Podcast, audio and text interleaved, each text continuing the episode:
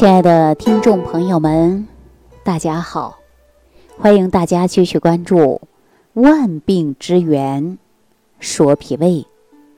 我们在节目当中啊，经常会讲脾胃病啊，不是小病，脾胃病啊，一定要高度的重视起来。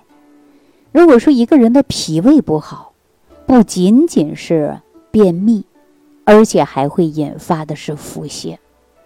常说好汉架不住三泡稀呀，什么意思啊？也就是说，你每天大量的出现腹泻，那对于我们人体来讲，必然会产生一种虚症。可是大家想一想，人为什么会出现腹泻呢？在中医来讲啊，大部分呢就有这样的几点因素。首先就是受寒。什么叫受寒？比如说你着凉了，有的人一着凉就跑肚拉稀，有没有这样的人？我告诉大家，还非常非常多。那有的人呢，说不能吃油腻的，稍稍吃一点油水的东西，哎呦，那马上啊就去腹泻。这种啊，大部分来讲就是饮食所伤的。还有的人呢，不能着急，不能上火。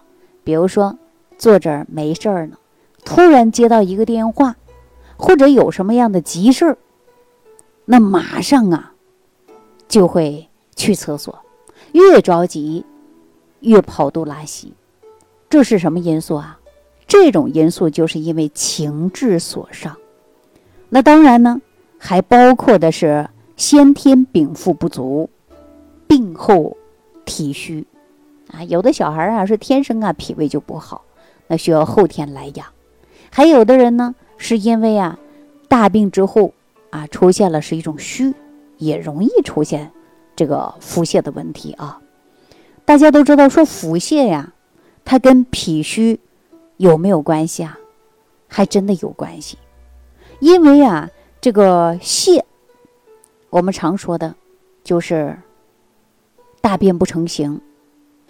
啊，泄泻，关键就是因为脾胃虚。啊，因为这种虚，并且呢，吃的任何食物，它都不能很好的利用和吸收，所以说基本上啊，就吃什么排什么，长期出现这种情况，那我们大家记住了，可千万呐不能忽略，多数呢都会变成慢性腹泻了。久而久之，那就是长期腹泻了，是不是啊？还会有出现暴泻的，啊，那就危险性比较大了。虽然说呀，这个泻，它呢是在肠道，中医会讲呢，肠道功能失司，也就是说失职了。病症啊是在肠，啊，说症状是在这儿，那根儿在哪儿啊？说主病之脏啊，它还是在的，就是脾。那同样呢，它跟肝呢、肾呢都有密切的关系，所以说我们中医会讲到啊，这些病因呢都是因为脾湿。我们很多人说，哎呀，为什么会这样呢？脾胃啊，可不是一朝一夕就能养好的，需要我们长年累月的来养啊。重点的就是靠养，也没有什么灵丹妙药。我记着，我有一位朋友啊。也是通过喜马拉雅这个平台啊，我们相识，结果呢，按照我的要求，他坚持调养了八个月的时间，啊，这一段时间到秋天了，特别开心的给我打个电话，说李老师，我好多年连个香蕉不敢吃，火龙果不敢吃，猕猴桃也不敢吃，苹果梨更不敢吃，但是今年呢，哈，这个秋季，他都吃了。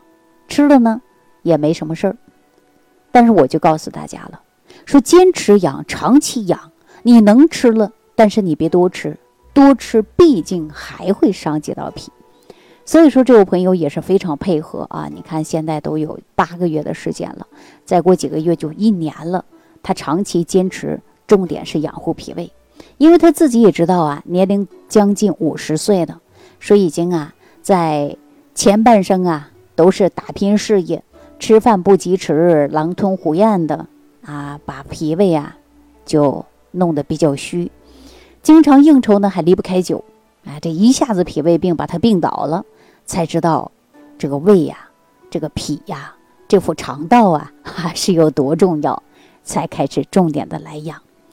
确确实实，很多人呢大便不成形，出现了是腹泻。这个腹泻呀，基本上呢说吃什么排什么。比如说今天晚上啊吃的青菜叶子，第二天你看青菜叶子出来了，这就是属于啊这个。五谷不化，排便呢，排的呀，那就是不成形，而且大便次数多，有的时候呢，可能一连好几天呐，都会这样子的。偶尔呢，略微好一些，但是长时间出现腹泻，这个问题呀，可不能忽略啊，会影响到大家的健康的。那如果说出现这样的情况，还有很多人伴随着什么呢？就是腹痛、肠鸣。不想吃饭，没食欲，啊，所以说时间久了呀，不把它当回事儿了。我告诉大家，你不把它当回事儿了，你的身体营养吸收不足，那你的体内呀就容易缺乏营养，容易产生各种各样的慢性疾病。所以说，在这儿呢，我一定要告诉大家，学会呢辩证，看看你到底是什么因素造成的腹泻。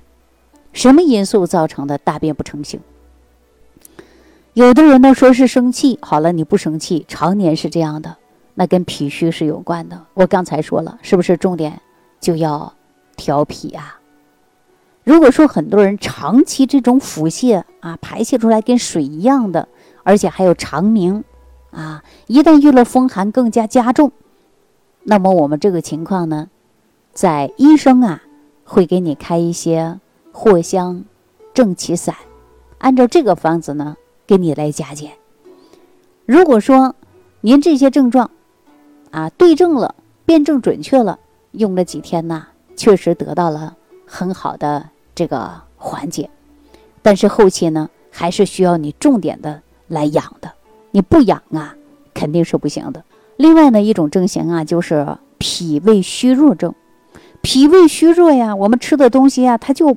不能得到很好的这个吸收和运化，尤其吃油的东西啊，一油的东西就不行了。大便次数多，面色黄，神疲乏力的，舌苔特别白，脉呢也特别细。那这种情况啊，一定要记住了，健脾益气，化湿止泻。因为只有健脾胃啊，你脾胃好了，才能够去除湿气，湿气去除了。你才能够解决你的腹泻的问题。遇到这样的，大部分医生啊，会给你开一些参苓白术散的方子，按照这个方子呢，中药进行加减。有很多人干脆啊，就让你去药店买一些成品药啊，也是有的。但是我们说，如果说按食疗方法养，应该怎么养啊？我告诉大家，这种呢是脾胃虚。啊，如果说虚久了，你可能还会出现呢中气下陷。中气下陷，很多人你看脱肛的，而且呢，我们长时间下去啊，这个让自己感觉到总是没有力气的。那大家可以用一些生阳汤啊，或者是补中益气汤，都是非常好的。我们在日常生活当中吃饭呢，一定要记住了细嚼慢咽、软烂结合呀。啊，然后呢，补充肠道内的有益菌，也就是我们经常说的益生菌。益生菌呢是肠道的补充剂。那您呢，如果有腹泻或者便秘的，它可以达到双向调节。那这样呢，就缓解了你的便秘，缓解了你腹泻的问题。然后呢，我建议大家可以做艾灸或者是热敷。啊，长时间五谷不化，必然会缺乏。营养素时间久了，那体质会越来越虚。常说了，越虚就会容易风寒湿邪趁虚而入，那么就会导致各种各样的慢性疾病产生。所以说，我们要增强人的自我保护意识，还要恢复人体的自愈能力。所以说，适当补充益生菌，对我们肠道啊，还是有很大的帮助的。但是益生菌呢，在选择上呢，一定要记住要高活性、高含量的益生菌。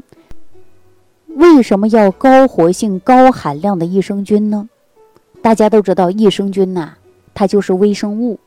这种微生物啊，如果说你啊保存不好，或者说数量比较少，那它就无法穿透您的胃酸，达不到。肠道内，啊，就是说胃酸这一关你都没过去，你怎么能进入肠道呢？是不是啊？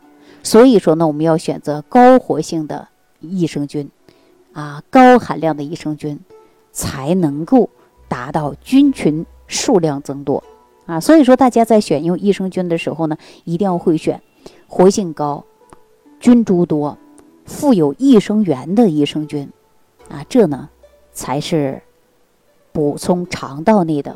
有益菌。如果说大家不会选呢，你可以直接屏幕下方留言给我啊。好了，那今天呢就给大家讲到这儿了。如果说大家也出现了长期腹泻、大便不成形，那么我们一定要配合食疗的方法。比如我经常给大家推荐的就是高粱米啊，高粱呢它是很好的，有固色和收敛作用的。好了，那今天呢就给大家讲到这儿了，感谢朋友的收听，下期节目当中再见。